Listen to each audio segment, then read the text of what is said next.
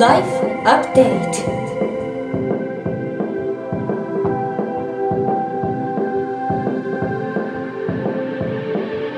ライフアップデートライフアップデート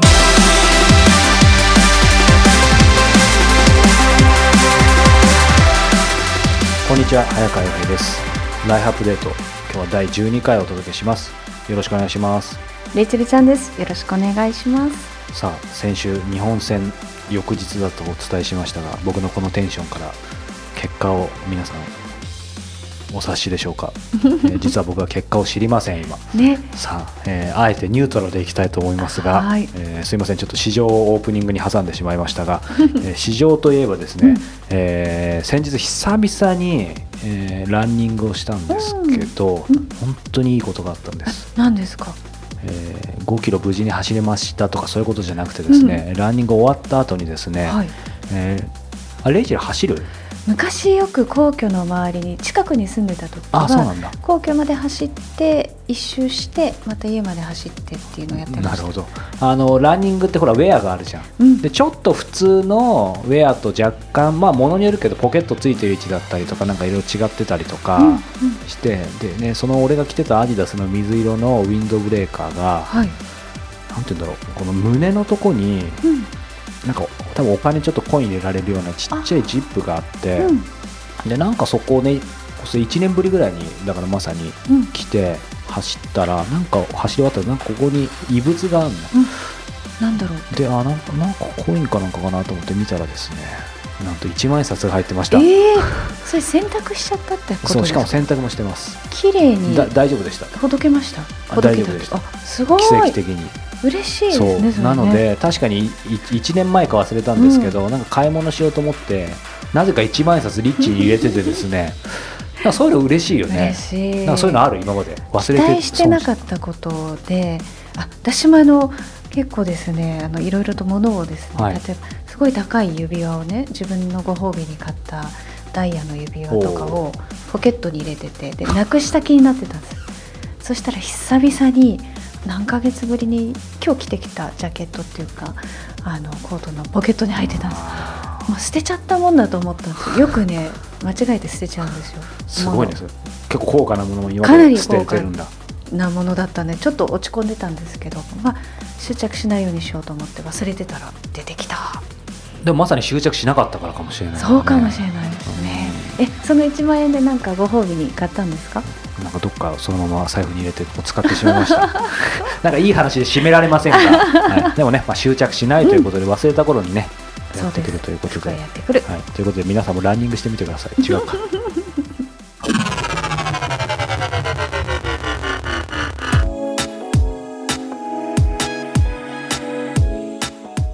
国内外のトップランナーや本物と呼ばれる人に早川洋平が直撃。そのエッセンスを皆さんにお届けするこのコーナー、えー今月はウィル・ボーエンさん、えーということでねもうあの初回からいろいろとボーエンさんにまつわるお話伺ってますが、うん。今日せっかくなんで最後にまさしくそのインタビュー後期じゃないんですけど、終わった後にですね、えーまあ、僕その謝礼をね、うん。あの今回お支払いするっていうお話をしていたんで、まあ、そのお話を具体的にインタビュー終わった後にした時なんですけど、はい。えー、ボーエンさんがですねその謝礼はいらないと。あいらないから、うん。まあ、そこからが彼のこういいところでですね、はい、代わりにこのリングをその謝礼分うん。まあ、膨大な数なんですけど、はい。を、まあ、そういう意味で買ってくれというかで日本に届けてくれみたいなそういうなんか、まあ、それ僕が提案したらかっこよかったんですけど逆にウィルさんが言ってくれて、だ謝礼をそういう形で支払うようなんにて粋な方そうなんですか？生き生きって言いたかったの。すごい素そう敵なんですよ。んそう。だからそれをですね、えーまあ、言ってくれてだなんかやっぱその感謝とか受け取るとか、うん。うん。なんかそういうの本当にすごく自然体でやられる方なんだなっていうふうに、うん、思って。やっぱりそのそれだけ世の中にその不満が広がってるのをもっとねハッピーなものに転じたいっていう思いが伝わってきますそね。うなんですよ。あの初回でお話したように今このリンが1100万うん。人にあの渡ってるそうなんですけどそれをやっぱり6000万までしたいと。そうするとん？人口がせ世界の人口が何か忘れたけどその何パーセントになるからそれでかなり変わるみたいに、あそうすごい論理的に考えててねでも初回でお話聞いて牧師さんでもありそしてそういった社会起業家でもありっていうね。でも非常にインタビュー聞いてれば分かると思いますけどすごい砕けた方なので、うん本当ですね。もう本当に素敵な方でまたあのお会いしたいなというふうに思いつつ、うん。えーこのウィル・ボーインさんのインタビュー最終回おはい。聞きください、えーこれも最も伺いたかったことの一つです。僕のメンターの一人が怒りと肉食は関係していると説いているんですがこれについてウィルさんどう思いますか？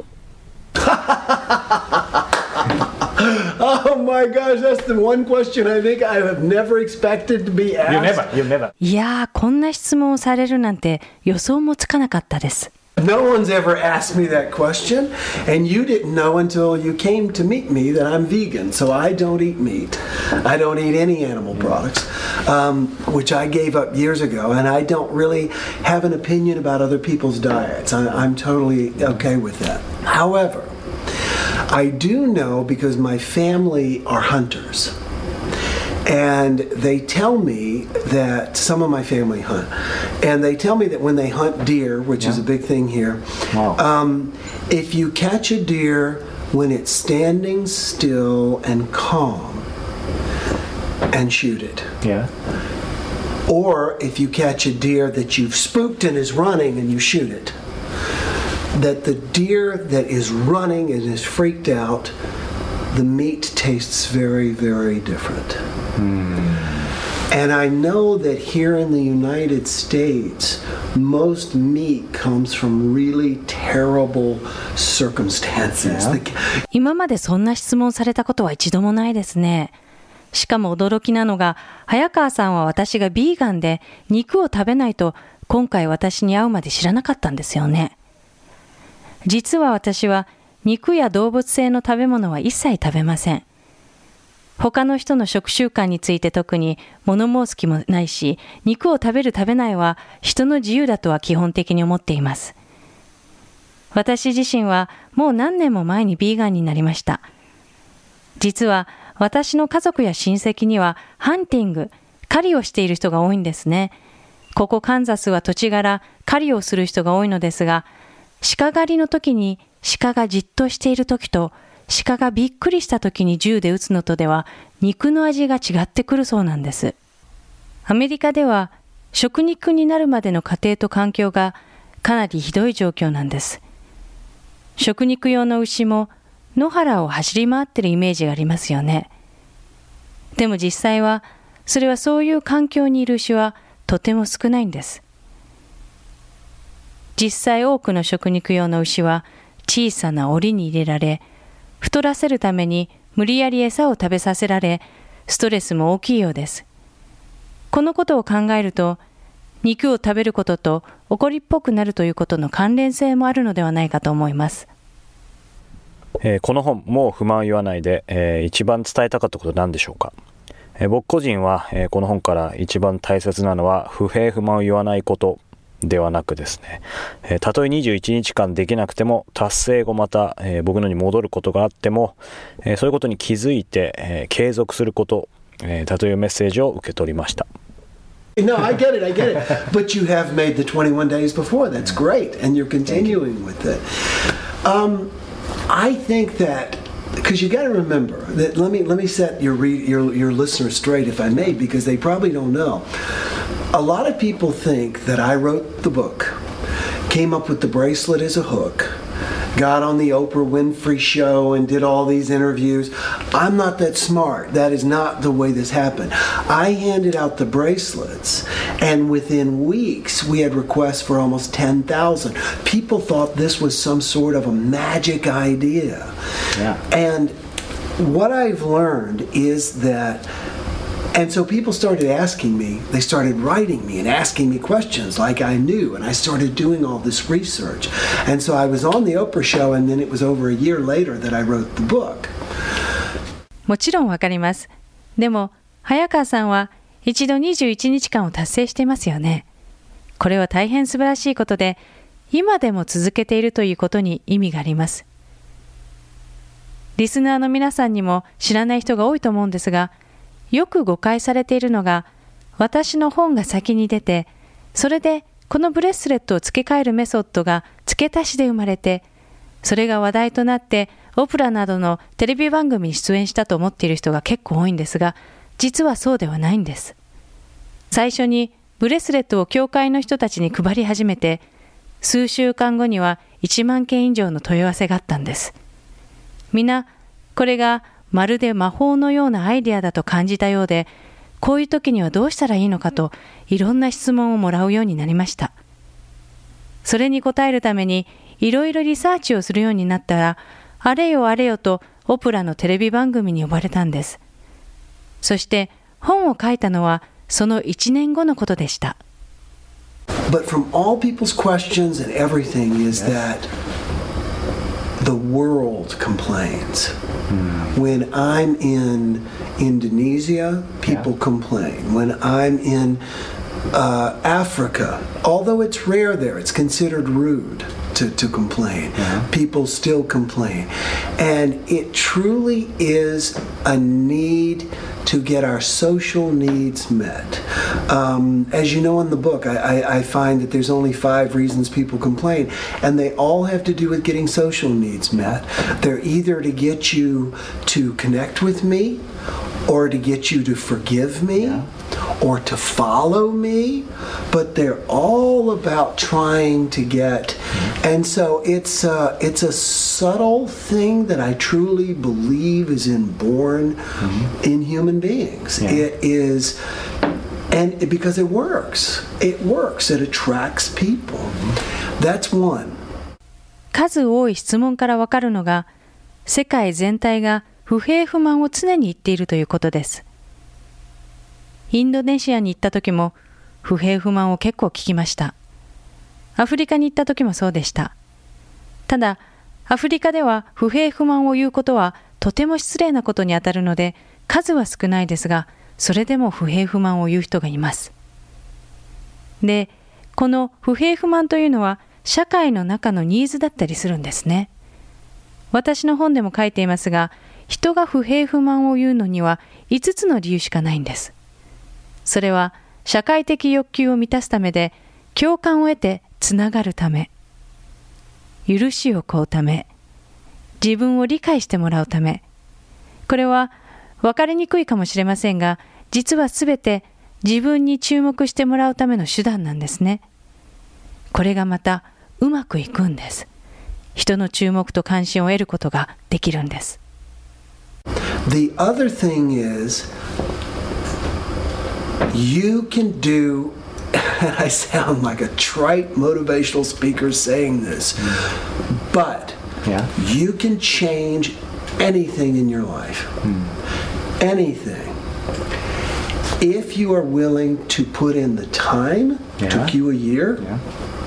If you're willing to put in the time, you can stop something as insidious and cancer causing and problematic as complaining and totally change your whole life. Well, you can, you can, I, I've done so many things, and I, I, sometimes call it reading my resume. When that ego mind of mine starts going, "You can't do this. You're no good," I go, "Wait a minute. I, have lost hundred pounds. Yeah. I, have written a New York Times best, uh, not a New York Times, but an international best-selling yeah. book. I've started a movement of 11 million people. I didn't believe I could do any of those things. Right. なんだかよくいるモチベーションを起こさせる演説家のように聞こえるかもしれませんが、もう一つ言えるのが不平不満をやめると人生が好転するんです。ただし、時間はかかります。早川さんも1年かかりましたよね。ちゃんとこのメソッドを時間かければ不平不満を言うネガティブな感情や気で知らないうちに発生している癌など病気の原因を解消できて人生が本当に変わるんです。これは私自身経験を持って言えることです。このメソッドのおかげで多くのことを達成することができました。頭の中でエゴがこれは自分にはできないとか、自分にはその価値がないとか、でもその声を塗り替えるんです。いや、過去に50キロの減量にも成功しているし、世界的ベストセラー本も出版している。1100万人もの人にインスピレーションを与えて、多くの人の人生を変えるムーブメントも起こせた。という具合にね。でも自分でもこんなに達成できるなんて夢にも思っていませんでした。and your your listeners don't believe they can have a better relationship. They don't believe that they can have a fitter body. They don't believe they can have a, a, a better job. Yes. If they truly believed it, 100% knew that they deserved it, and they went for it, the only thing stopping them is them. And that's what I've discovered. I've heard so many darn excuses. Oh, I'm going to, this complaint free, this is a great idea, and I'm going to do this as soon as my kids go off to college. Mike, when is that? Oh, 12 years? You need to just get on it and stay with it. The people who succeed at this are the ones who put it on and they say, every time I complain, and I know I'm going to do it a lot, I'll try to laugh at myself, I'll just switch it. I'll just switch it. リスナーの皆さんも私のようにいろいろ達成できるなんて夢にも思っていないかもしれません。パートナーシップ、体型、仕事、何でもです。もし100%自分を信じて自分がそれに値すると思えば何でも叶うんです。それを止めているのは自分でしかないんです。今までいろんな不平不満や言い訳を聞いてきました。例えば、このメソッドはいいですね。子供が大学に入ってからにしようと思います。という方もいました。そこで私が、息子さんが大学に入るのはいつですか？と聞くと、はい、12年後です。と答えるんです。これはもう今すぐ始めましょうってことなんです。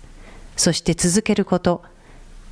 この不平不満を21日言わないことに成功する人というのは、ブレスレットをまずはめて、自分がおそらく何度も不平不満を言って、ブレスレットをはめ替えることになるだろうなと分かっていて、ちゃんと続けることができる人が成功するんです。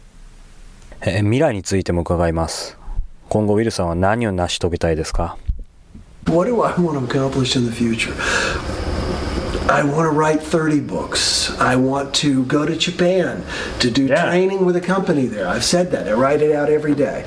That I would love to have a company in Japan hire me to come there.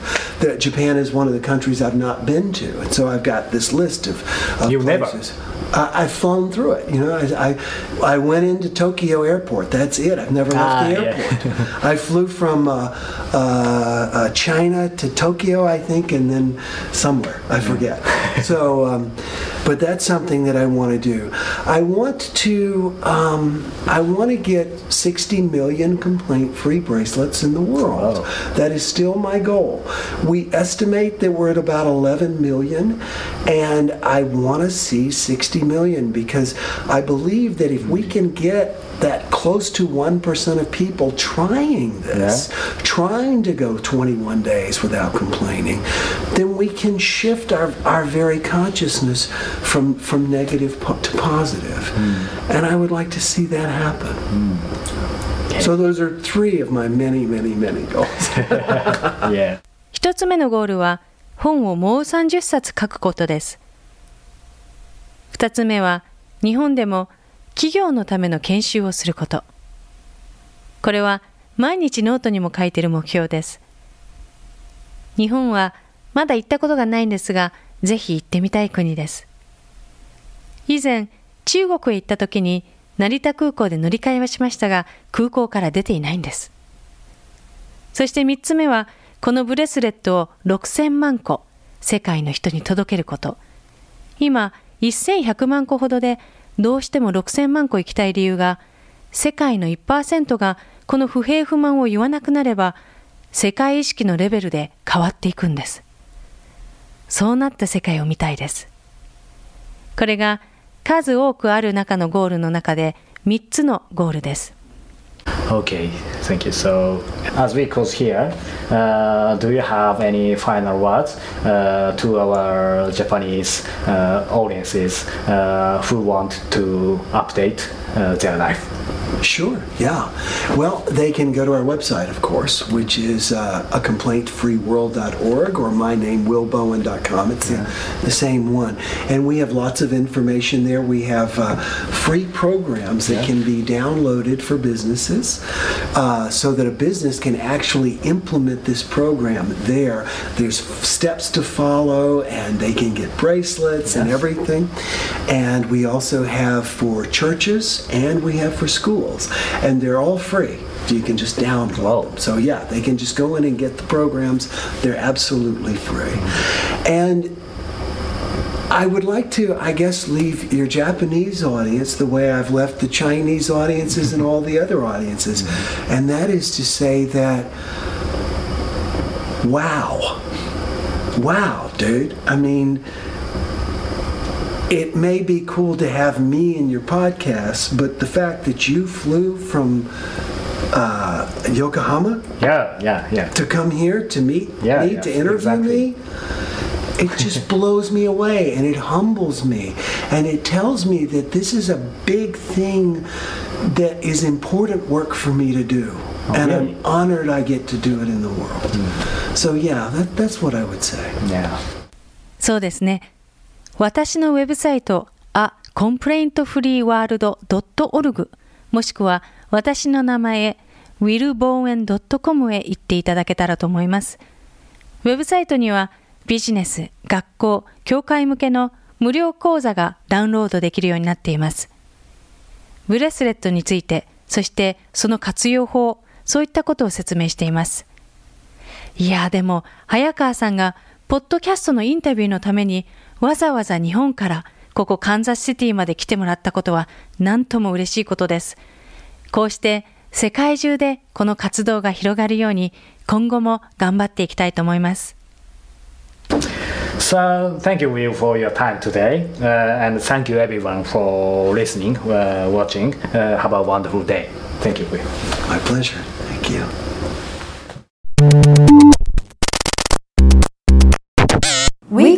Update.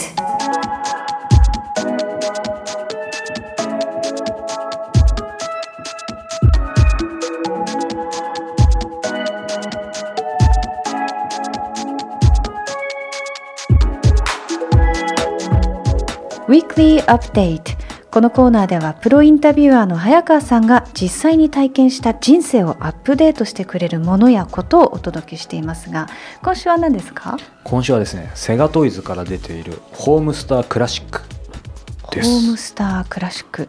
このドーム型の小型のこれはいわゆる何て言うんでしたっけ？プラネタリウム。うん。プラネタリウムですよね。その家庭用うんうんうん、まああ買った文字通り。んですか買ったんです。あ。実は買ったの結構前でですね、えー半年ぐらい前かな。なんかやっぱり普段こうほら星空を見るのが好きで、うん。でも、あのー以前、えーとニュージーランドにですね、はい。世界一こう星空が綺麗って言われるですね、えーレイクテカポっていうところがあってですうん。ねそこで日本人の方が活躍していて以前コスモポリタンというコンテンツでインタビューに行ったんですけど、はい。まさかのですね、うんえー日本世界で屈指の晴天率を誇る場所なんですけど雨が降ってですね 僕ね番組でも常々言ってるんですが雨男の一応ですね星の下に生まれていてえええでまさにまあ今6月で梅雨じゃないですか。でもやっぱ星空って綺麗じゃないですか、うん。で正直えレレイチェルここういうの買ったことある？あいつもねあのプラネタリウムの作る方とか、インタビューする機会が多い大平さんとか。そうですよね、はい。なんであのミュージアムショップ行くとあ欲しいなと思うんですけどなかなかそう。じゃあなんかちゃんと本当に仕事ではなんとなく見てるけど、うん。自分で家で体感したことはない。ないですね。正直どういうイメージあります？あなんかあのそのままリラックスできそうなうっとりできるようないやそんなネガテティブなイメージはないいないですね。や僕正直買っといて言うのもあるんですけどなんかやっぱちょっとチャチーだろうとか、うんうん。なんか、うん、どうなんだろうみたいに思って相当検討してたんですよ。うん。でこれを見てレビューとかもかなり見て、まあ、最後はもちろんねうん。賭けなんで、まあ、買ったらよかったです。どどうでした？リアルなんですか？リアルです。でリアルなんですけどじゃあ本当に星かっていうと確かにちょっと違う。うん。でうーんとまああえてリアリティ持って言った方がいいと思うんですけど最初にその部屋真っ暗してた時に、あちょっとううんやっぱりこれ使うのはずっとはないかなって。だ茶畜はないんですけど、本物とは若干違うので、うんうん。あ俺ないなと思った。これ多分眠るんだろうな、メルカリ出すかないつかみたいに よぎったんですけど、まあそうは言ってもせっかくだからと思ってその寝る時にやっぱり照らしたらそれ1日目あーみたいな感じで2日目3日目でどんどん癒されてきて、へー。なんかね後からじわじわ来て本当に毎晩やってます、あ本当ですか、うん。であの天体がその動くモードがあるんですよ。超ゆっくり。あとその流れ星が流れるとか、その辺もそれこそあのちょっとチャチいんじゃないかと思って俺はそれは使わないんだろうなと思ってたんですけどあのそれもよくて。結局毎日あの天体をあの右回りか左回りかも交互にやりながら流れ星もやって寝てます、へー。あ素敵。そう。今すごく私宇宙にハマってるからあそうなんですか？宇宙を感じるのに今ちょっと欲しくなっておすすめですよ本当に、へー。うん。で色もねこれ僕はあのさっきのメタリックブルーみたいな感じでしたけどいいね他にもいろんな色あったし、うん。ですごいちっちゃいので。どれぐらいのサイズですか実際？えっ、とね。サッカーボールぐらい？サッカーボールよりちっちゃいと思います。蹴鞠？蹴鞠っていつの時代だ、サッカーボールそうね。サッカーボールの7割ぐらいちっちゃハンドボールサイズ？あーでもそんくらいだと思う、へー？うん非常に軽いですし。じゃあちょっとサイドテーブルに置けある全然置ける。めちゃめちゃ軽いし音はするんですか？音しない。えー。音も全然しないから、うん。だからその映せる天井があればあもう最高です。よいいですね。そう。やっぱりこうほらあの以前デジタルデトックスの話もしましたけど、あの寝室にはスマホを持ち込むんじゃなくてプラネタリウムを持ち込みましょうということで。はい、ちょっとかっこつけてみうん、ました、素敵です、はい、恥ずかしくなりましたがぜひホームプラネタリウムチェックしてみてください、以上今週のウィークリーアップデートでした